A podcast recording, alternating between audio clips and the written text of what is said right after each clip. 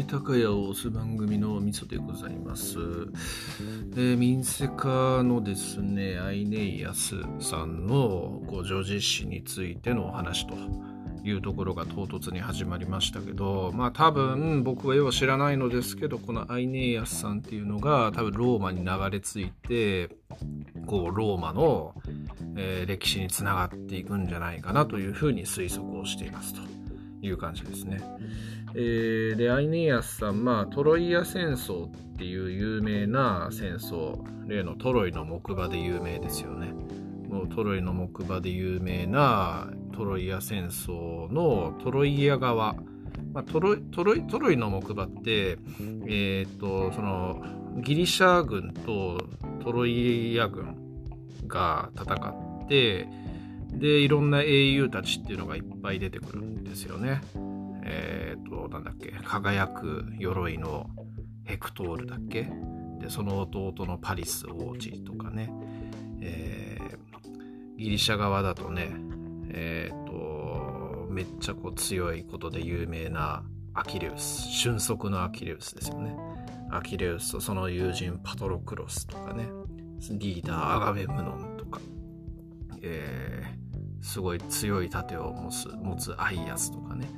まあ、なんかそういういろんな英雄たちがお互いの陣営で戦って一進一退を繰り返すっていうような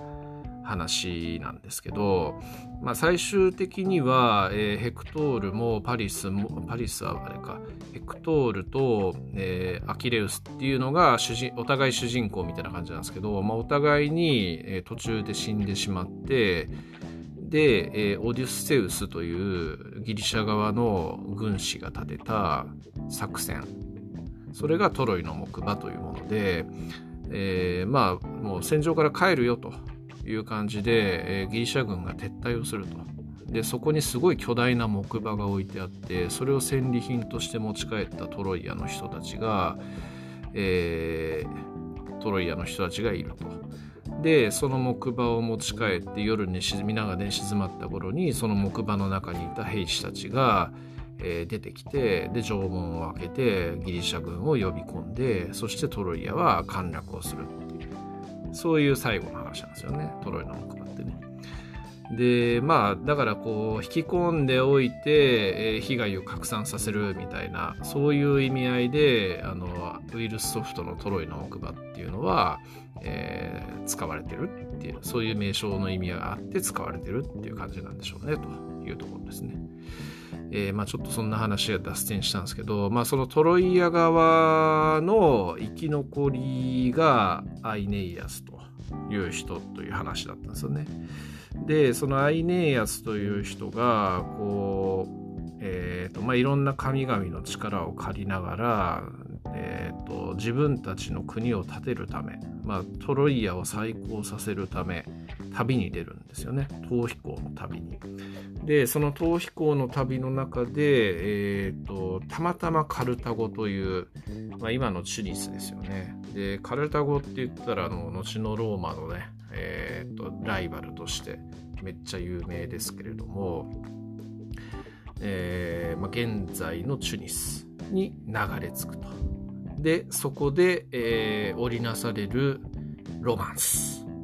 というような話を、えー、今回はしていました。で、まあ、ともきさんはね、すごいこう、ホラーだ、ホラーだっていうふうに結構何回もおっしゃっていたんですよ。でまあ、確かにホラーなんですよね。こう、男女が織りなす、えー、愛憎劇みたいな、そういう感じ。だからその、神々のいたずらによって、えー、ちぎりを交わした2人だが、神また神々のいたずらによりそれが引き裂かれ、で引き裂かれようとする時に女の方が女のそのディードという女王様なんですけどその女王様が鬼の形相でアイネーヤスを追いかけてきて恨みつらみをぶつけ、えー、さらに泣き落としもしてそれでもアイネーヤスはその袖をあの振り払って去っていくみたいなそんな話ででそれがこう友樹さんの演技も相まってまあ確かにえー、ホラーテイストではあるんですけど、えー、ただですね、ちょっと逆に行き過ぎていて、えー、僕は、えちょっと面白かったですね。笑ってしまいましたね。はい、ともきさんのこう女性の演技というのがねとても面白かったです、はい、そういうところも見どころならぬ聞きどころだと思いますんで、えー、聞いてくださいという感じですね。はい。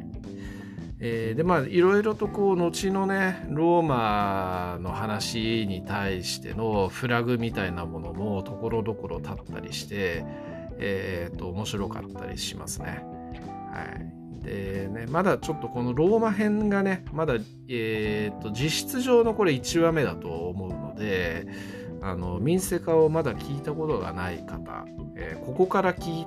くのがかなりいい機会だなというふうに思いますんで、えー、まあでもちょっとこれ聞いてる、この番組聞いてる人で民生化聞いてない人いないんじゃねえか説もちょっとあったりして、となるとこの宣伝をしている意味合いって何なんだろうっていうような感じもあったりするんで、えー、ちょっと何なんだろうなという感じなんですけど、え、まあ、あの、聞いたことない人、まだ聞いてる途中で止まってるっていう人とかは、えー、今回いい機会なんで、ぜひちょっとローマ編の最初からということで聞いてみたらどうでしょうかというところでしょうかね。はい。で、まあ、こう、ちょっとまたこれ、これ感想ではないんですけど、こうギリシャの神々ですよね。まあ今回ローマ神話の話なんで、えーと、ギリシャ読みではなくてローマ読みの神様の名前で出てきてましたけど、まあ、すなわちこれギリシャ神話とローマ神話ってえーと、同じなんですよね。ローマが後にこうギリシャの神話っていうのをギリシ、えーと、取り込んだんですよ。自分たちの神話として取り込んだんですね。でだから、えーと、ギリシャではその最高神はゼウスって言ってゼウスですし奥さんはヘラ。でゼウスの一番有名な娘はアテナとかね、えー、軍神アテナと、まあ、もう一人の兄弟軍神アレスとかね、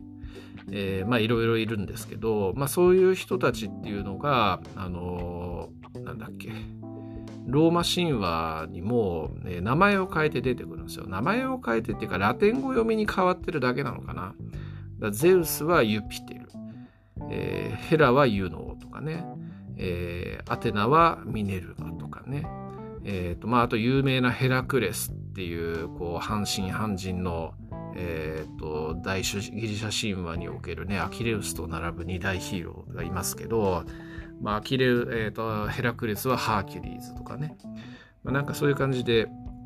えー、神話が一緒なんですよね。えー、なので、えーとまあ、今回の民生化の中ではローマ神話の神々として出てきてましたけどこう神々のね関係性っていうのもなんかいろいろ面白くてえっ、とユノとえっ、となんだっけウィナス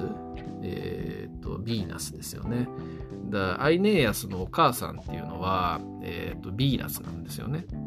でえっ、とビーナスはこうトロイア戦争でトロイア側についた神なんですよね。でヘラはギリシャ側についた神ででそれを引きずって2人は仲が悪いっていうか実は争ってるみたいなそういう設定なんですけど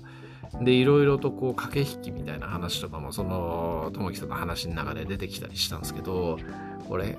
あのユノーとヴィーナスの関係性とかって えっ、となんだっけ。あれなんですよね、えー、遡ってみると、おばと、えっ、と、メイみたいな、そういう関係なんですよね、確かね。えー、なんかちょっとそういうところの、あの、なんだ、えっ、と、構成、家族構成って言わないで、なんて言うんでしたっけ、こういうの。血縁関係か。血縁関係で辿ってみてもなかなか面白いな、みたいな感じで思ったり、ちょっとしましたね。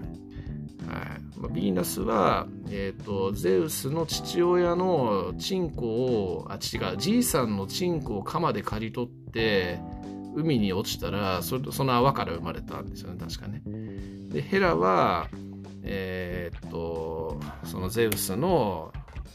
姉妹なんですよね妹なんですよ確か。だから実際のところで言うと,、えーと、おばとメイの関係にあたるみたいなそんな感じですね。まあチンコから生まれたのが果たしてこう人間の当てはまるおばとメイになるのかどうかっていうのはちょっと分かんないんですけどもね。はい。えー、まあそんな感じです。はい。まあこれからの続きもめっちゃ楽しみにしています。はい。すいません。どうもありがとうございます。